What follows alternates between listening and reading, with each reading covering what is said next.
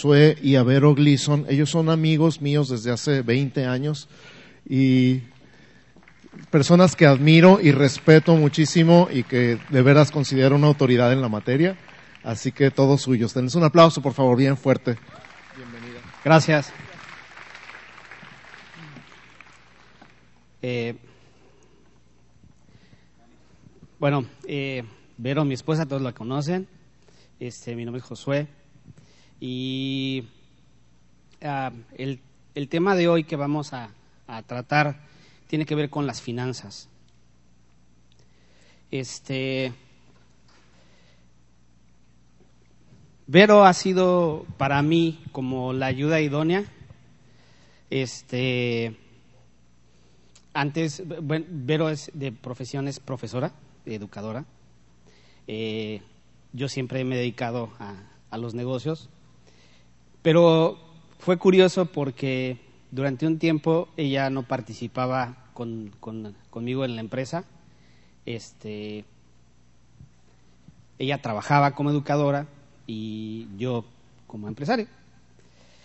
Entonces, una vez le, le decía a Vero yo que por qué no venía a trabajar con nosotros al negocio y pues aceptó, aceptó la, la oferta y, este, y empezamos a trabajar juntos. Lo curioso fue lo que sucedió después de eso.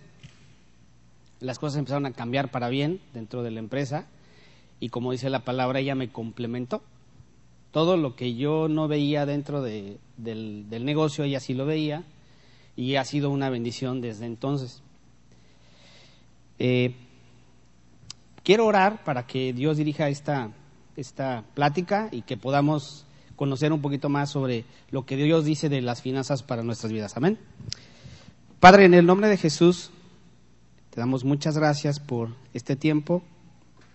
Sometemos nuestra mente, nuestra, nuestro espíritu, nuestro cuerpo, para que sea ayudado, que sea influido por el Espíritu Santo en nuestras vidas y podamos aprender de, de esto que tú tienes para nosotros y para la vida de cada uno de nosotros. En el nombre de Jesús damos muchas gracias, Señor. Amén. Bueno, eh, ponemos la primera lámina. Ok. Eh,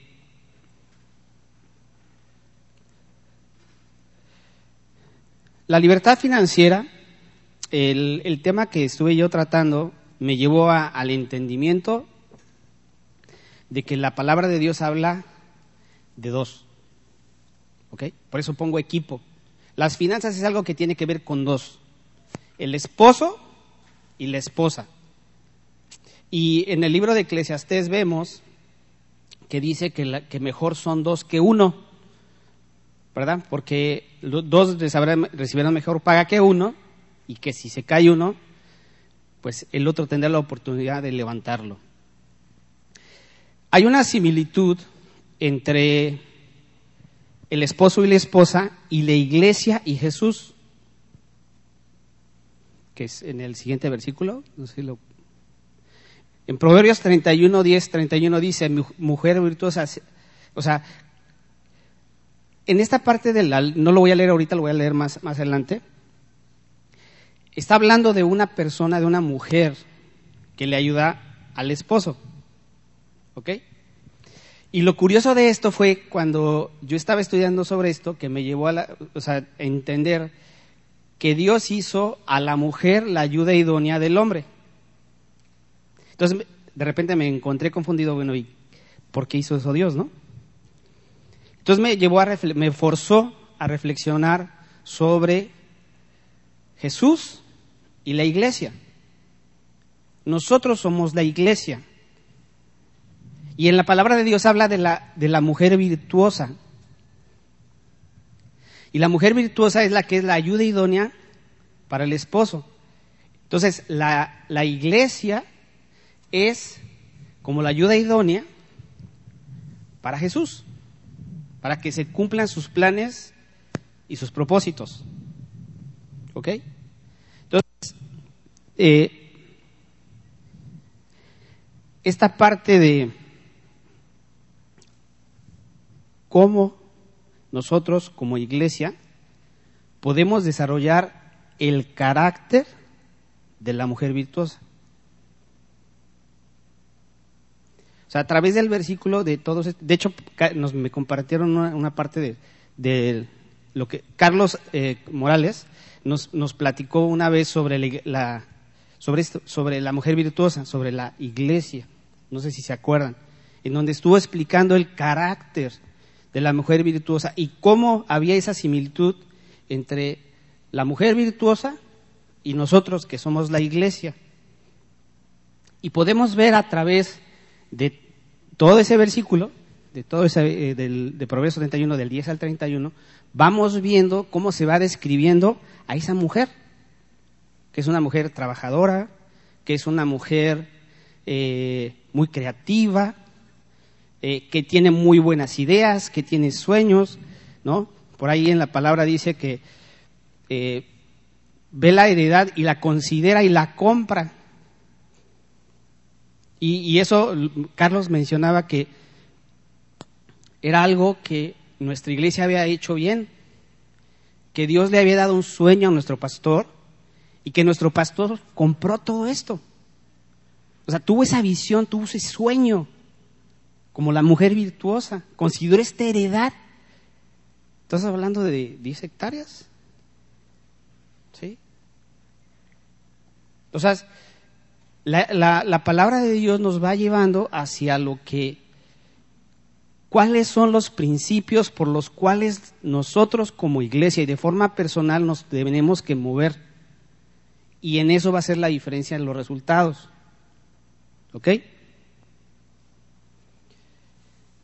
El que sigue.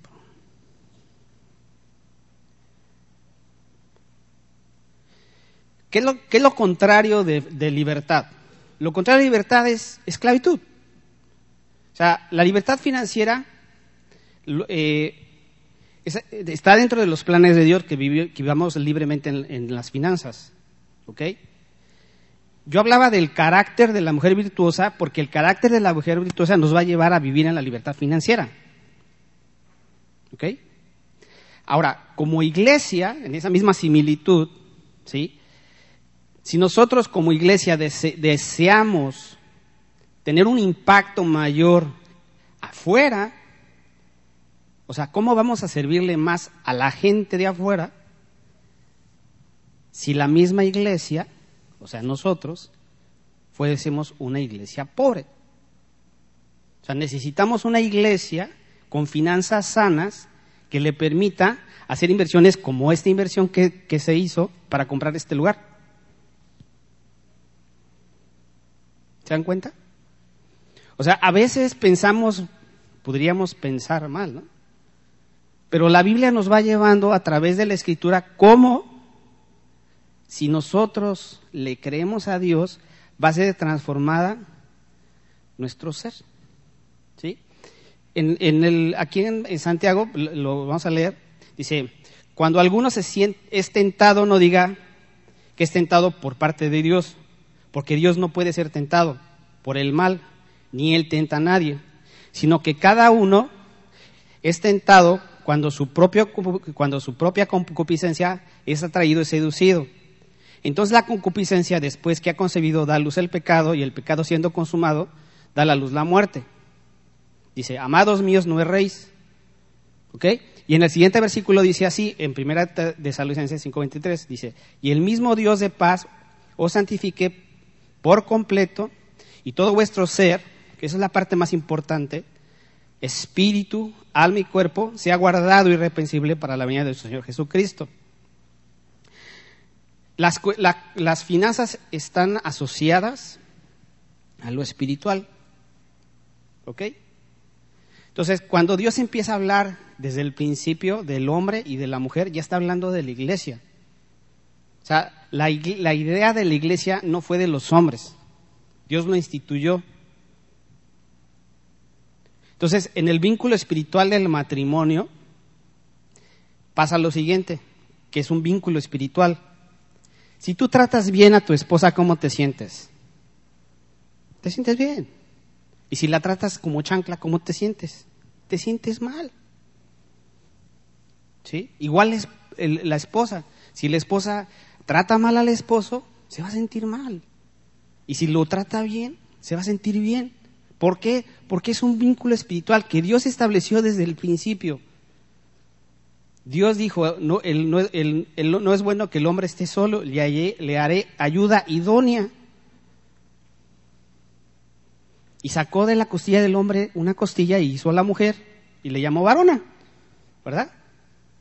Entonces, desde el principio vemos cómo Dios establece el vínculo espiritual del matrimonio y cómo es que las finanzas tienen que ver con lo espiritual. ¿Sí? A veces tenemos, confundimos que el dinero eh, es una meta. Y el dinero no es una meta, es un medio, es algo que usamos con un propósito. Y ese es el que tiene que estar sometido a los principios que nos enseña la palabra de Dios. Amén.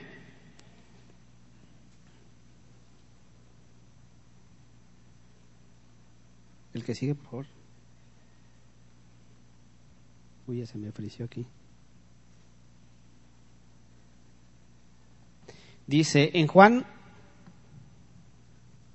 1.22. Ya no quiere trabajar mi computadora. Le dio frío. Gracias. ¿Ya ven?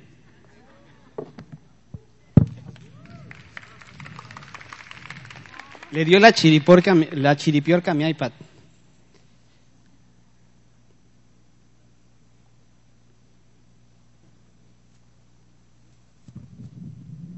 Dice, amado, en Juan 3, 1.22 dice así. Dice, amado, mi oración es que seas prosperado en todas las cosas y que tengas salud, así como prospera tu alma. ¿Ok? Si se dan cuenta, aquí lo que está hablando la palabra de Dios es que lo económico depende de lo espiritual. Cuando no entendemos el propósito del dinero, las finanzas no fluyen. Dios no te va a dar dinero para que te des un balazo en el pie. ¿Estás de acuerdo? Te quiere preservar. Entonces tenemos que entender cuál es el propósito del dinero, de las finanzas, para que entonces Dios traiga esa prosperidad y si esa prosperidad permita que logremos cosas, ¿ok? Que cumplamos el propósito por el cual Dios ha llamado a la iglesia. ¿Ok? O sea, ¿por qué hablo de las finanzas? Yo estaba compartiendo con, con Dani, el pastor Dani, y, el problema es este. Nuestra iglesia tiene necesidades reales. Teníamos una necesidad real de pagar el mantenimiento, digo, el, el predial, ¿se acuerdan? Y Dios hizo un milagro. Llegó una carta en el tiempo preciso y en lugar de tener que haber pagado como 500 mil pesos de predial, se pagaron 1.650 pesos. ¿Lo sabían? Eso sucedió. O sea, la iglesia estuvo ahorrando dinero porque se tenía que pagar ese predial, porque no se había pagado, ¿sí? Pero en el momento correcto, en circunstancias sobre, sobrenaturales, Dios proveyó una carta y esa carta nos ayudó como congregación a que en lugar de pagar 500 mil pesos de predial se pagaron 1.650 pesos. Amén, ¿no? Lo espiritual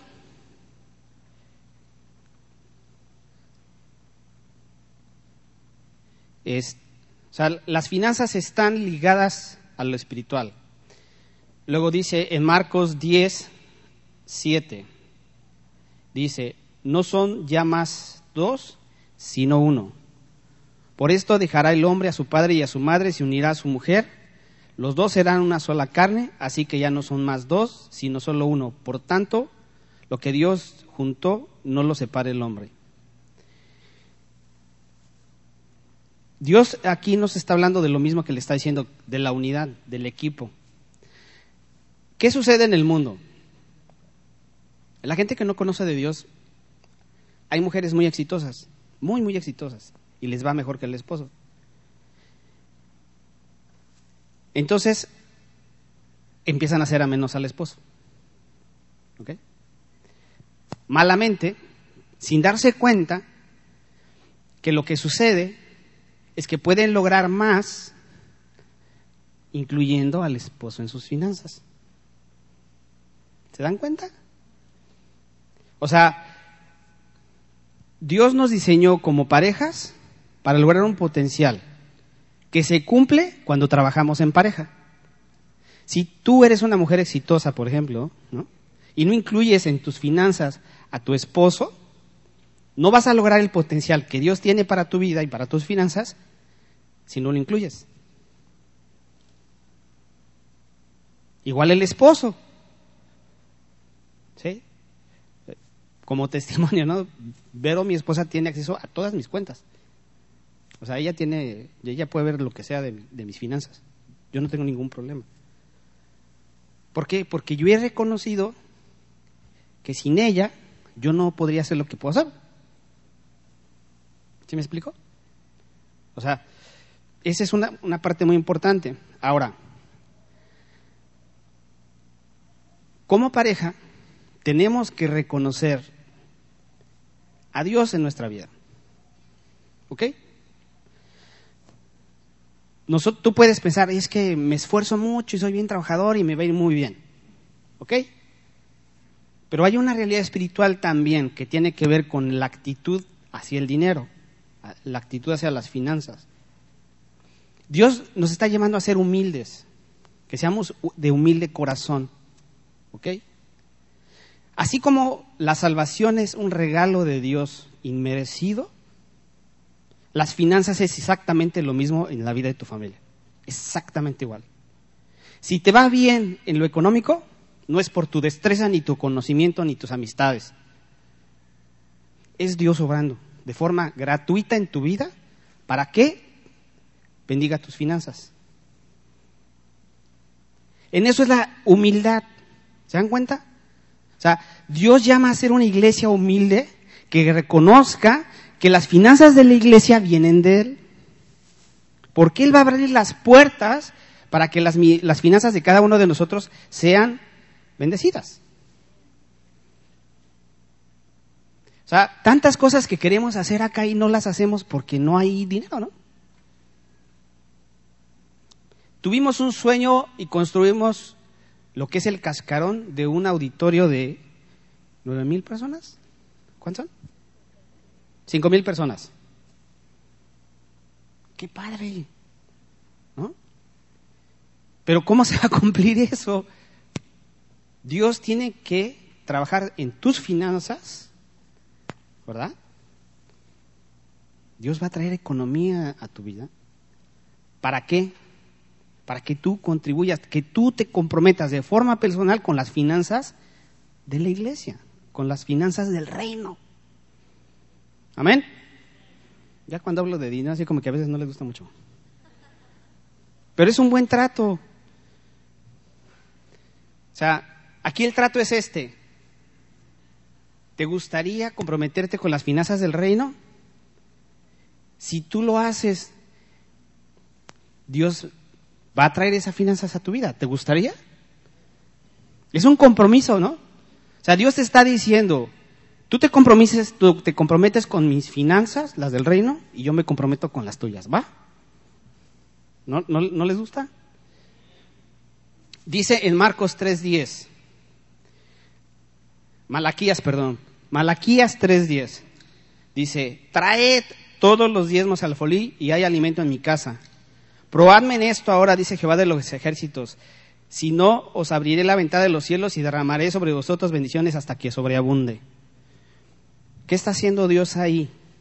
Dios nos está retando.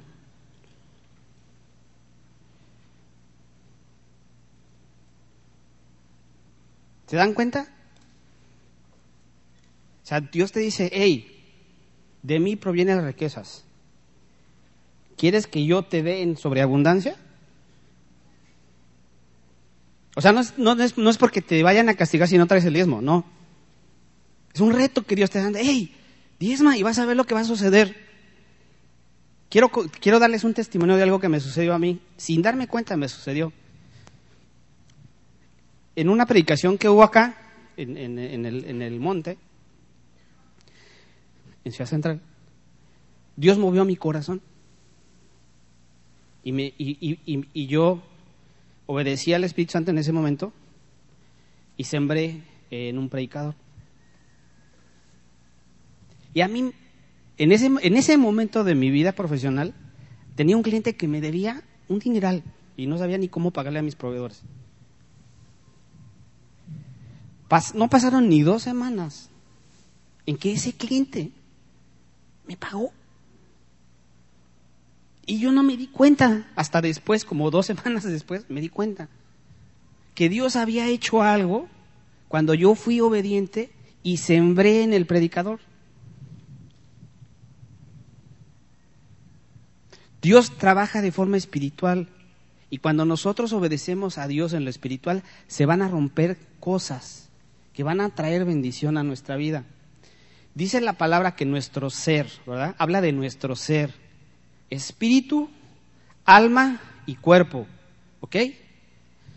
Nuestro espíritu, nuestro espíritu tiene que ser fortalecido. ¿Para qué? Para que nuestra alma tome decisiones correctas. El espíritu, al ser alimentado, fortalecido, es un músculo. ¿Qué pasa cuando tú tienes un músculo fortalecido? Fácilmente levantas algo. Pero si ese músculo tú tienes débil, no levantas nada.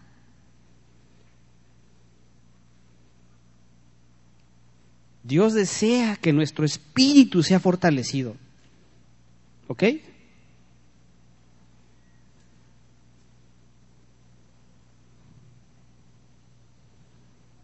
Esa parte de nuestro ser desea ser, desea Dios fortalecerla.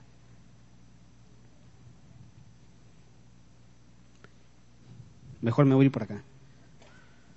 Pues, ¿Lo pones, por favor? Es que se frisia. Dice, el que sigue, por favor. Dios desea que tengamos contentamiento. ¿Qué quiere decir eso?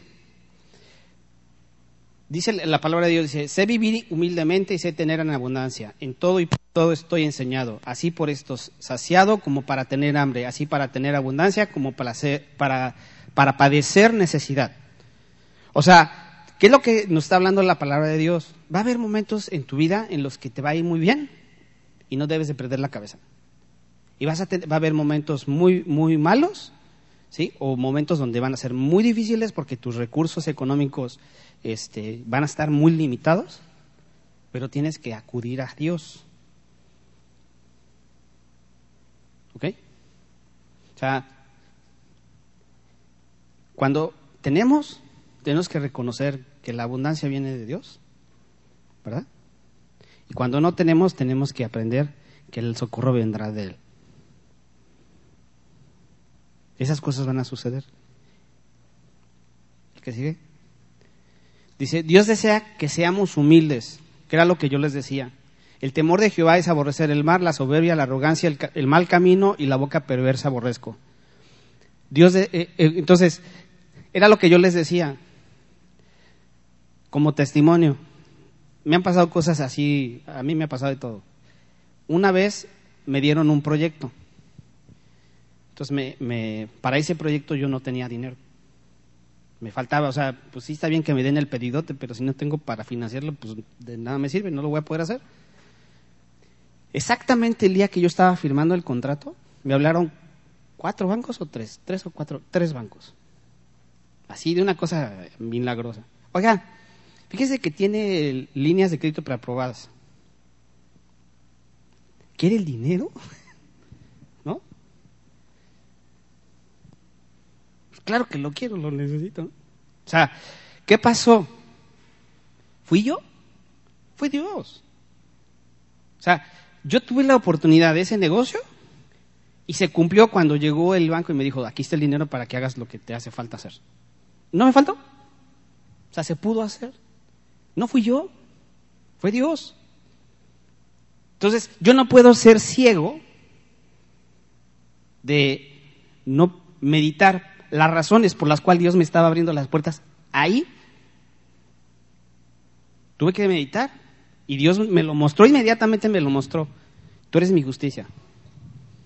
Y resulta que las personas a las que yo estaba este, contratando, que ya trabajaban en ese proyecto, ahora iban a ser mis empleados. Entonces Dios me estaba poniendo justicia, trátalos con justicia y con dignidad. Y, lo, y de entrada lo que hicimos en el proyecto fue doblarles el sueldo a todos, a todos. Empecé a, sembrar que se trataran todos con respeto y dignidad. Y todas las personas que tenían alguna posición de liderazgo tenían que actuar de la misma manera. Y los que no se fueron. ¿Por qué? Porque era algo que Dios me había mostrado a mí. Si Dios me está claramente diciendo, oye, aquí está, muévete, ¿qué tienes que hacer? Moverte. Eso es la humildad. Cuando tú reconoces que quien está detrás de ti o delante de ti es Dios. ¿Sí?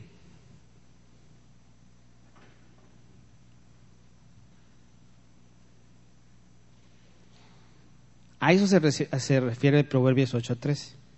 En Lucas 12 dice, Dios desea que hagamos tesoros en los cielos. ¿Sí? Dice, vended lo que poseéis y dad limosna. Haced bolsas que no se envejezcan, tesoros en los cielos que, que no se agoten, donde ladrones no llegan ni polilla destruye, porque donde está vuestro tesoro, allí estará también vuestro corazón. ¿Cómo podemos hacer eso? ¿Cómo hacemos esa inversión en el cielo? Esa inversión en el cielo la hacemos cuando aquí, como iglesia, cada uno se compromete con las finanzas de la iglesia. Estás haciendo una inversión. Para la eternidad es la mejor inversión. ¿Se dan cuenta? Cuando ayudas a alguien en necesidad, si alguien que tiene necesidad viene y te pide prestado, ¿qué vas a hacer? No le prestes. Regálale lo que puedas. Si tú puedes regalarle a alguien algo, ganas dos veces. Porque si tú le prestas y no te paga, ya perdiste a un amigo. Pero si puedes, el que te pide, dale. Y si es del cuerpo de Cristo, pues mejor. Ahora, la que sigue.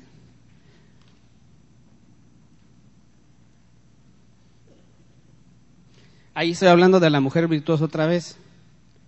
¿Sí? Que es una mujer trabajadora, creativa, diligente. Eso se los voy a dejar de tarea porque son muchos versículos, pero también lo pueden. Eh, hay una predicación de Carlos, donde Carlos Mellado, Carlos Morales, que el pastor Carlos Morales, este, que habló sobre eso, sobre la iglesia de la mujer virtuosa.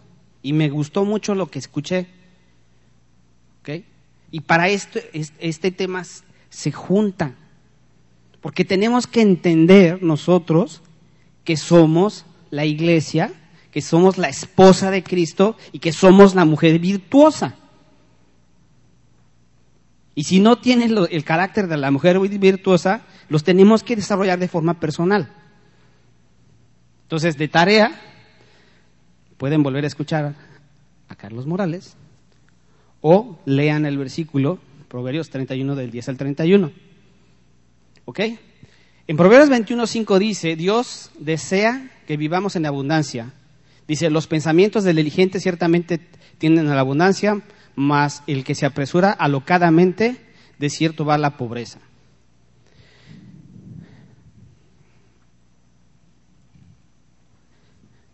¿A quién le gusta mandar? A mí me gusta mandar.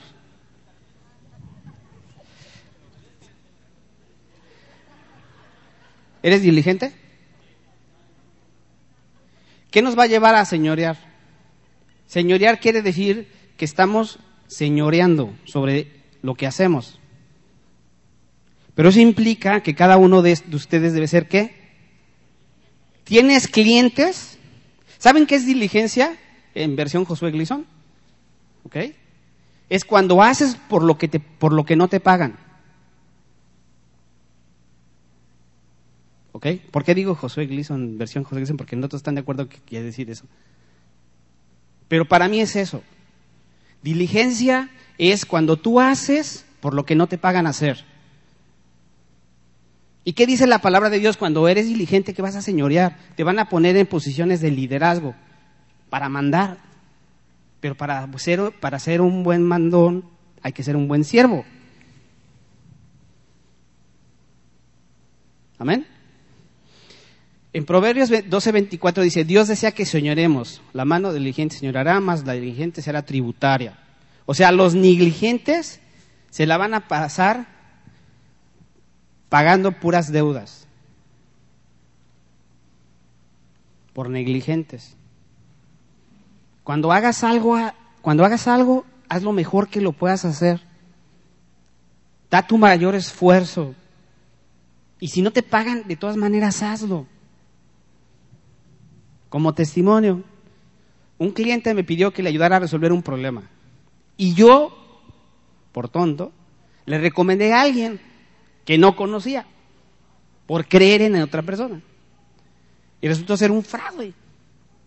Entonces me dio mucha pena con mi cliente cuando me di cuenta y le dije a mi cliente, ¿sabes qué? Este, ya no des dinero, es un fraude. Lo que tú debes, lo que tú pagaste, yo te lo voy a pagar. Y lo pagué. Pero ese cliente ha sido mi cliente hasta la fecha. ¿Por qué? Porque fui diligente. No me, no me hice, porque yo podía haber dicho, oye, pues yo no pensé que era un fraude y, me hubiera lavado en salud porque pues yo le estaba ayudando a, resolver un problema. Pero como yo lo recomendé, yo tuve que ser responsable. Tuve que ser diligente. Tenemos que ser diligentes si queremos, o sea, si se dan cuenta de lo que yo les vengo hablando, es del carácter que se requiere espiritual para que las finanzas fluyan. Si tú eres una persona responsable,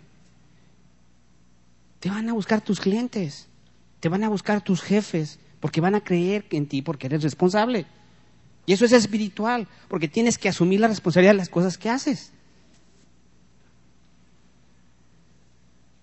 ¿Están de acuerdo? O sea, no podemos lavarnos, curarnos de salud y ya, ya, pues no va a pasar nada. O sea, la próxima vez van a hablarle a, otro, a otro proveedor o le van a hablar a otra persona que haga el trabajo porque tú no fuiste lo suficientemente responsable para decir, sí, fue mi culpa, yo lo regué. La que sigue, por favor. Dice, si no haceos seres en los cielos donde ni la polilla ni la orina corrompen y donde ladrones no ni minan ni, ni hurtan, hay una conexión, fundamental entre nuestra vida espiritual y cómo pensamos y manejamos el dinero, que era lo que yo les decía. O sea, nosotros tenemos que aprender que tenemos que invertir en el reino a través de las finanzas de la iglesia. O sea, yo me comprometo con las finanzas de la iglesia, yo me comprometo con ayudar a aquellos que están en necesidad. ¿Y qué estoy haciendo? Estoy haciendo tesoros en el cielo. Si viene tu hermano y te pide prestado, no le prestes, regálale lo que puedas. Si tienes, si hay alguien en necesidad y tú tienes algo, regálaselo. No se lo prestes, regálaselo. ¿La que sigue? Dice, en Proverbios 11, 24 y 25, dice, hay quienes reparten y les es añadido más y hay quienes retienen medio de lo que es justo, pero provienen a pobreza. El dar es un músculo. ¿Ok? O sea, ¿cómo, ¿cómo, Dios sabe que tú vas a ser generoso? Si cuando tienes la oportunidad de dar, no das. ¿No se han fijado que la gente que da siempre tiene? Porque siempre dan. ¿Cómo te conocen? ¿Como el tacaño o como el generoso? Y es algo espiritual. Pero tenemos que entender la razón. O sea, yo me voy a regresar otra vez a la razón. O sea, Dios se está...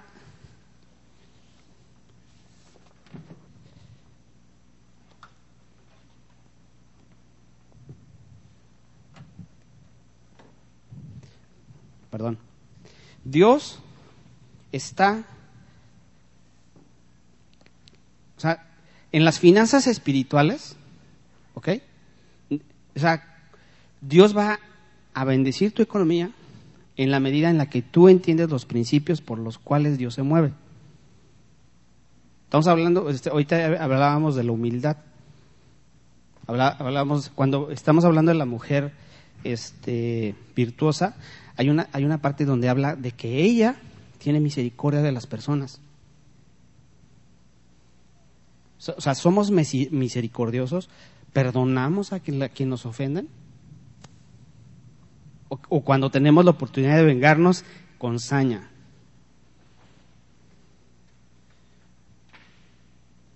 No debemos de ser así, ¿se dan cuenta? O sea, tenemos que desarrollar ese carácter del que habla la palabra de Dios en nuestro ser, para que las, las finanzas abunden en, en nuestras casas, en nuestras personas, y esas fluyan a la iglesia. Porque el propósito de todo esto es, o sea, el propósito de las finanzas, el primer propósito de las finanzas es honrar a Dios. O sea, ¿Tú tienes en tu mente que, que, con tus finanzas estás ahorrando a Dios? Ese es el primer propósito de las finanzas. O del dinero, por decirlo así. Cuando tú, en tu mente y en tu corazón, estás comprometido con las finanzas de la iglesia. Proverbios 19, 17 dice, a Jehová presta Dice, a Jehová presta el que da al pobre y el bien que ha hecho se le volverá a pagar. Esa parte me, llamó a mí mucho la atención cuando yo lo estaba leyendo y, y el día que lo compartí. Si tú le das a un pobre, no le estás prestando al pobre, no le estás regalando al pobre, le estás dando a Dios. Y como Dios no se queda con nada, Él te lo revuelve y con intereses. ¿No está padre? O sea, sin querer estamos haciendo algo bueno, que nos está beneficiando, pero que de alguna manera nos obliga a qué? A reinvertir en el reino. O sea, si Dios te va a estar bendiciendo de forma continua a través de poner en práctica estos principios en tu vida, nunca vas a dejar de ayudar. Y ese es el propósito de una iglesia con finanzas sanas que no cesemos de ayudar. Que, no, deje, no cesemos de ser bendición.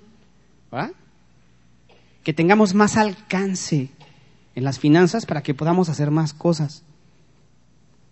Voy? Es que no puse el timer. Dice en, en Corintio, en Romanos 12:13 dice, compartiendo para la necesidad de los santos, practicando la hospitalidad. Esa es una, esta parte de dar, ¿sí? Son principios que necesitan estar presentes en nuestra vida, por esto que yo les decía de que es un músculo, ¿ok?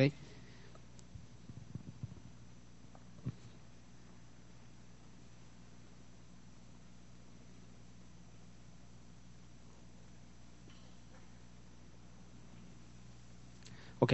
Ahorita va a continuar mi esposa con lo que sigue y yo les quedo de ver la parte que me falta por falta de tiempo. Buenas tardes. Creo que todo va complementado. Es que esta parte que voy a tocar el día de hoy es como que algo más práctico y se me hace muy importante. De todas maneras, se va a tocar. Ok, la filmina 14.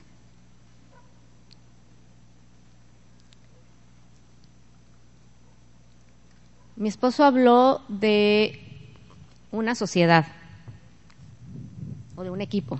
Entonces, si hablamos de pareja, nosotros formamos una sociedad. Si mi esposo y yo. Ok, también si ustedes están solos, si es una mujer sola, un hombre solo, pues eres tú, tu socio y Dios, ¿verdad? Que Dios es parte siempre de una sociedad. Entonces vamos a ver aquí que vamos a hablar de un presupuesto. Ok. Cuando escuchan la palabra presupuesto, ¿qué es lo que les viene a su mente? la que sigue. Culpa, resignación, alivio, ansiedad, ineptitud, fracaso, confianza, temor, expectativa, orgullo. A lo mejor hay quienes llevan, saben llevar un presupuesto y se adaptan a él y se sienten orgullosos, ¿verdad? Pero yo creo que muchos aquí no, no es algo que, tengamos por costumbre. Es muy importante hacer un presupuesto. ¿Por qué? ¿Qué quiere decir un presupuesto? ¿Sí? Yo de esa manera puedo adelantarme, ¿verdad? A lo que viene.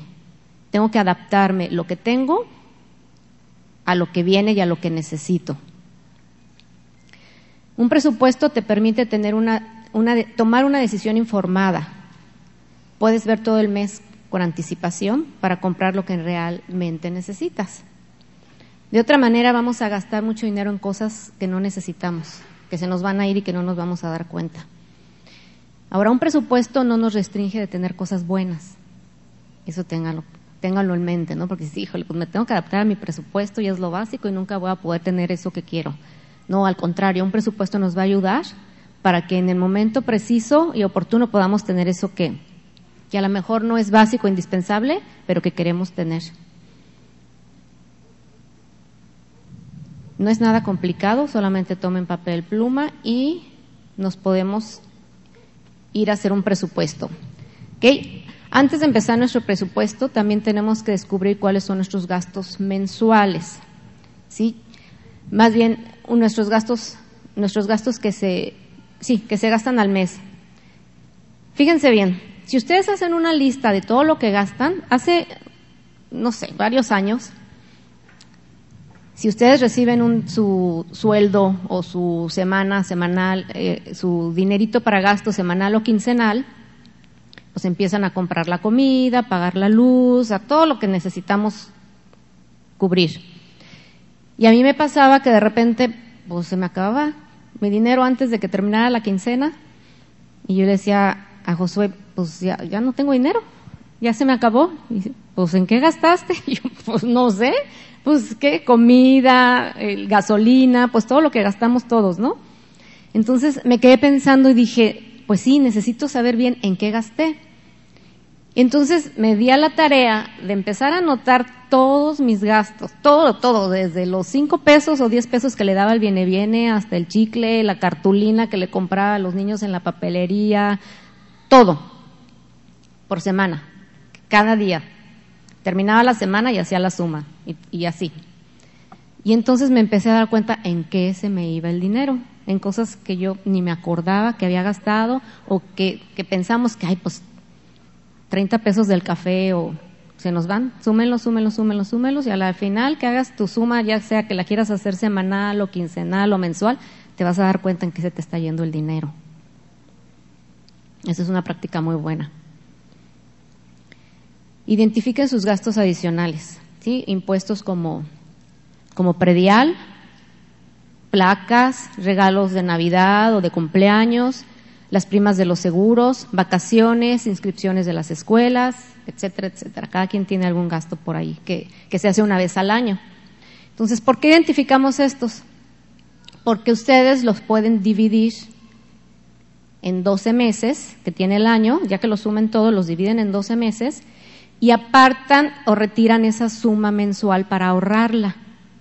¿Sí? En el momento que se viene el mes o el día en que tienen que hacer ese gasto ya lo tienen ustedes ahorrado y de esa manera no le quitan a ese mes ese gasto como el mes de las colegiaturas, por ejemplo, que es que febrero o marzo por ahí, que vienen y ay, tengo que pagar colegiaturas y andan viendo de dónde sacan, pues si ya sabían que iban a tener que pagar colegiaturas y ahorraron un año antes, ya tienen ese dinero ahí.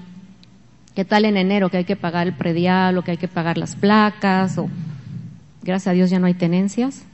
Más que para los carros de, que están a nombre de una empresa, pero se los paga la empresa. Entonces, ahorren para, para eso y viene enero ya tengo lo del predial y ya tengo lo de las placas. Navidad, regalos, lo mismo, ¿verdad? Si ya sé que va a venir Navidad y que tengo que comprar regalos a mis hijos, a mis papás, a quien sea, hago lo mismo con cada, con cada gasto. Entonces va a ser menos, menos pesado nosotros y no vamos a tener que desembolsar una cantidad fuerte para ese gasto y descubrir otro gasto que era importante también, ¿no? Que a lo mejor dejo de pagar eh, mi tarjeta y eso me va a provocar un problema porque vienen los intereses o muchas otras cosas, ¿no?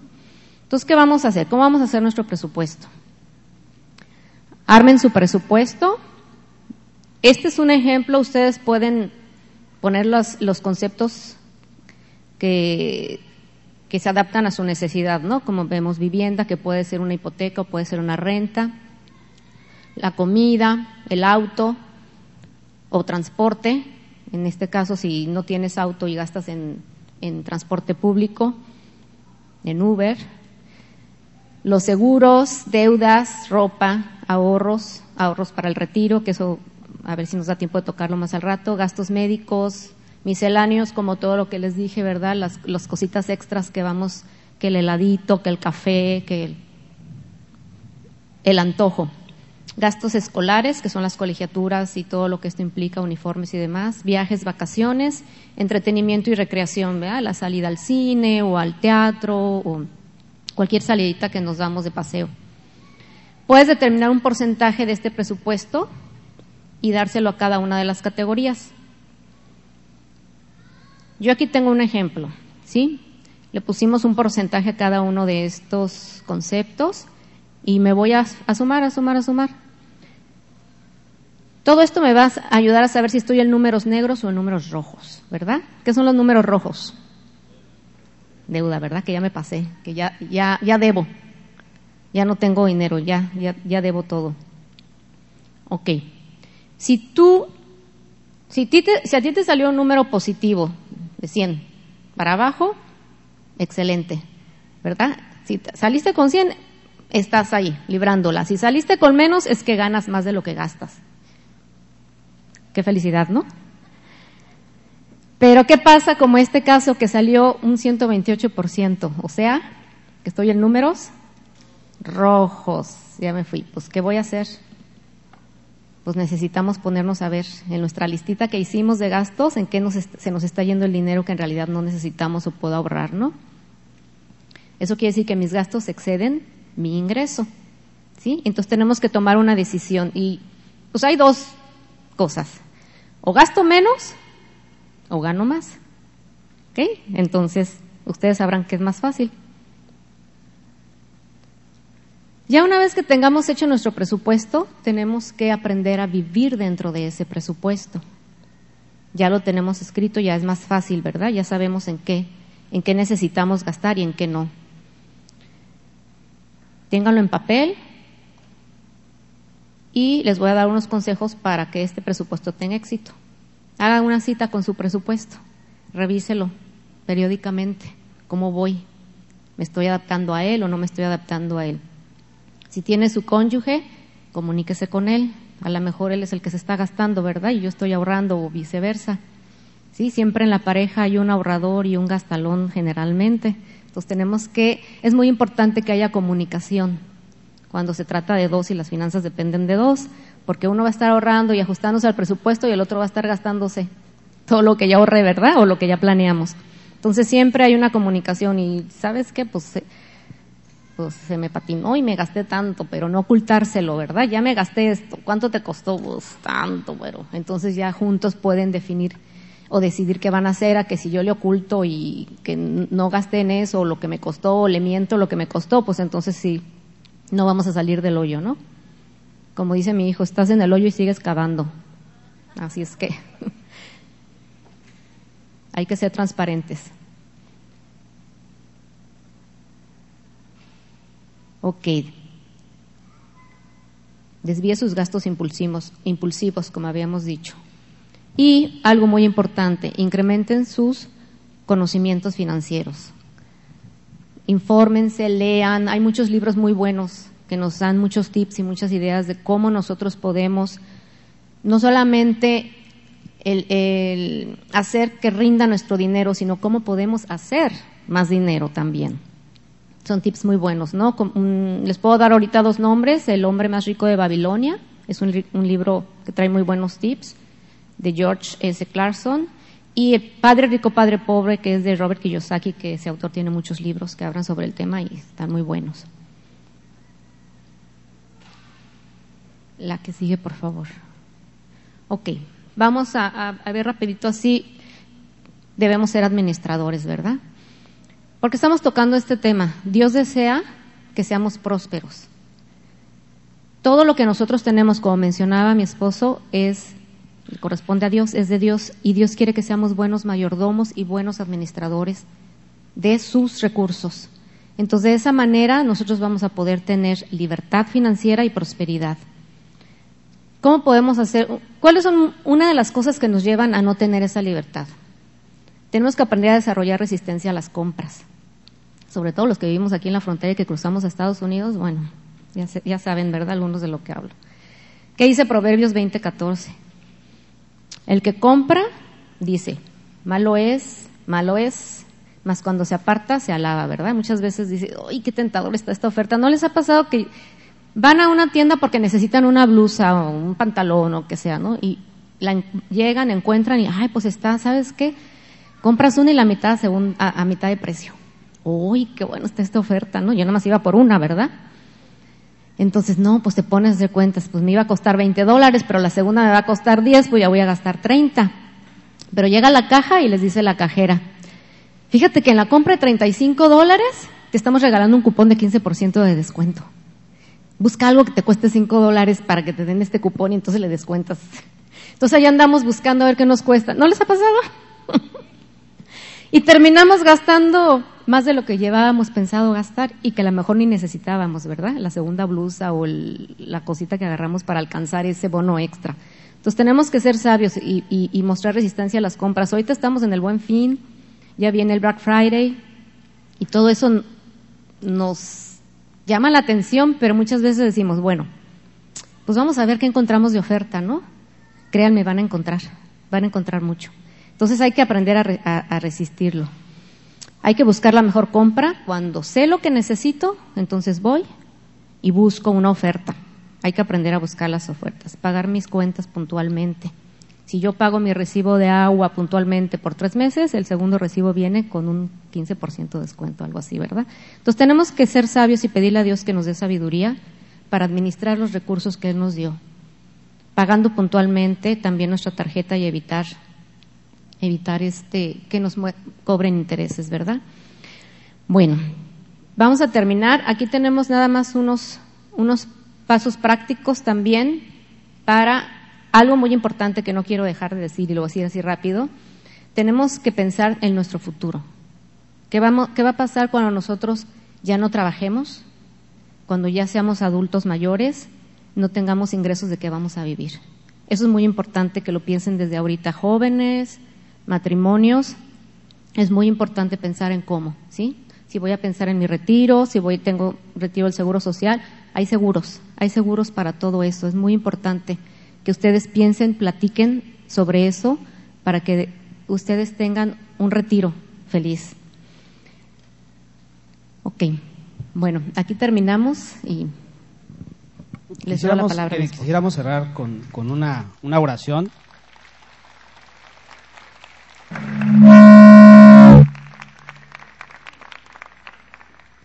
Eh, quiero que te lleves esto en tu corazón.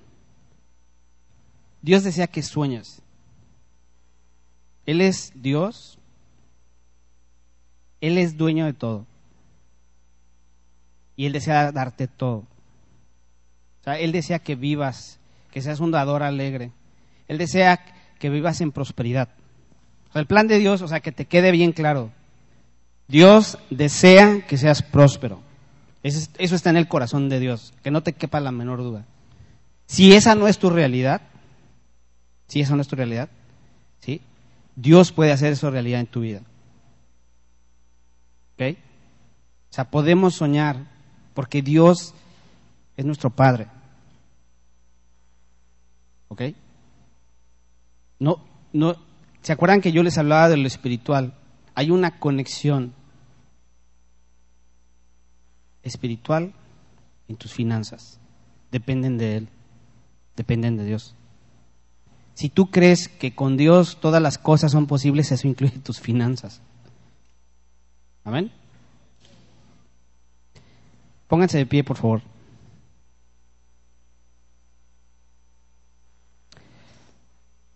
Padre, en el nombre de Jesús, transforma nuestra mente y nuestro entendimiento, que podamos entender el propósito por el cual tú quieres prosperar nuestras vidas y ser bendición a aquellos que nos rodean. Regálanos sueños grandes, estrategias de cómo lograrlo y llegar a ser esa iglesia que tú deseas que seamos. De forma personal tú nos ayudes en nuestras finanzas, que pongas en nuestro corazón el ser dadores alegres, que seamos aquellos que siembran, aquellos que dan, aquellos que bendicen. Eso, esos deseamos ser, Señor. Si esa no es mi realidad actual, Padre, y yo soy el que requiero, aquel que necesito, Padre. Creo que tú vas a suplir mis necesidades, vas a abrir mi entendimiento y vas a traer abundancia a mi vida. Creo en tu palabra, te creo a ti, Dios, y me declaro libre de todas mis deudas. En el nombre de Jesús. Me declaro próspero. Me declaro una bendición. Y me comprometo con las finanzas de tu iglesia, Padre. Me comprometo con, los, con las finanzas del reino, Padre. Te damos a ti, Padre, toda la honra, toda la gloria y toda la alabanza. Y siempre en nuestro corazón que debemos ser una iglesia generosa, misericordiosa y pacífica, Padre. Somos sembradores de paz. En el nombre de Jesús damos gracias, Señor